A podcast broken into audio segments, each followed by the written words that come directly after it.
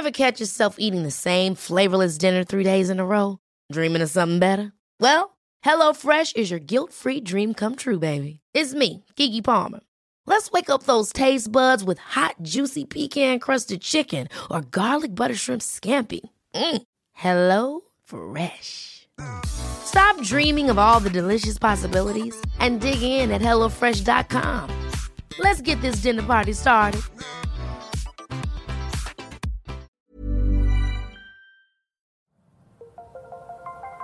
Las historias de ayer viven en nuestra memoria hoy. Desde Hidalgo al centro de México, cofre de leyendas en voz de Gustavo Vargas. Comenzamos.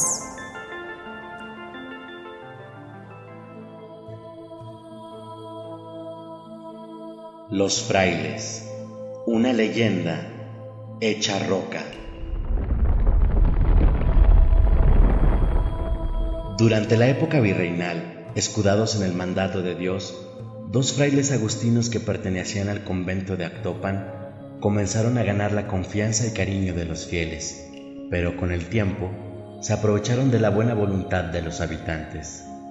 ¿Quieres saber qué les sucedió? Considerado como una de las tres joyas arquitectónicas de Hidalgo, debido a su estilo novohispano del siglo XVI y como el monumento histórico más importante del estado, el convento agustino de San Nicolás Tolentino ha sido sede de cuarteles militares, hospitales y escuelas. Y aunque al paso del tiempo la edificación ha tenido distintas transformaciones, el conjunto de más de 52 mil metros cuadrados conserva aún el aspecto que debió tener en la época colonial.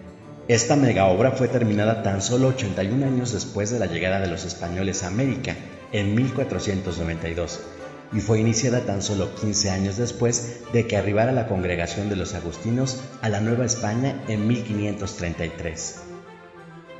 Las crónicas atribuyen esta construcción al prior Fray Andrés de Mata, quien habría recurrido a la subvención de los indígenas Juan Micactopa y Pedro Ixcuincuitlapilco para lograr su edificación. La aportación de estos caciques indígenas no solo fue económica, ya que además facilitaron a la congregación, a través de los agustinos, la mano de obra indígena que hiciera posible su construcción. Y cuenta la leyenda que, en este convento, en los primeros años del virreinato, habitaban los frailes agustinos, muchos de los cuales tenían asignado salir para visitar las capillas y ermitas de las comunidades circunvecinas y dar el servicio religioso habitual. Se dice que aquellos frailes tienen una vida sumamente recatada, pues además de los votos de castidad y obediencia, muchos se empeñaban en llevar una vida de extrema pobreza, de modo que pronto se hicieron del cariño de toda la población indígena que cuando los veía los colmaba de regalos y buenos tratos. Sin embargo, hubo quienes se valían del hábito y buena fe de la orden agustina para cometer todo tipo de excesos con las jóvenes indígenas que acudían a encontrarse con los frailes en busca de consuelo y cariño. Dos de ellos, los jóvenes frailes Francisco y Toribio, eran poseedores de un ardiente temperamento, y se dice que tan pronto salían del convento, se olvidaban de su sagrada investidura y haciendo escarnio de sus doctrinas, se dedicaban a seducir y violar doncellas. Pero una vez que la población se enteró de los desmanes de estos frailes, se creó un escándalo descomunal, por lo que enardecidos, las madres y padres de las víctimas encabezaron una revuelta en contra de los frailes agresores frente al convento de Actopan.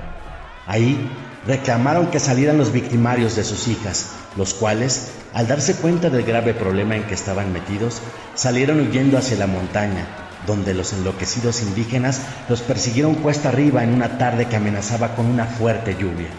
Al anochecer, en la cima de la montaña los perdieron de vista, cuando de pronto un rayo acompañado de un estruendo fuera de lo común iluminó aquella montaña. Los indígenas entendieron de inmediato que se trataba de un mal presagio, por lo que decidieron regresar a sus comunidades. A la mañana siguiente, los habitantes de todos los poblados de aquel valle pudieron ver cómo en la cúspide de la montaña se erguían dos enormes monolitos y fue entonces cuando comprendieron lo que había sucedido la noche anterior. Fue la majestad divina quien castigó al par de frailes, convirtiéndolos en inmensas moles de piedra. Viajando desde la capital del estado, Pachuca, hacia San José Tepenené, se pueden apreciar estas formaciones rocosas muy peculiares. Se trata de dos frailes que yacen ahí desde hace siglos, como símbolo de la justicia divina. Sea cierta o no, la leyenda le ha dado a estos dos monolitos ubicados en la cima de la cordillera que rodea la población de San Pedro Actopan este característico nombre, los frailes. El cofre se ha cerrado.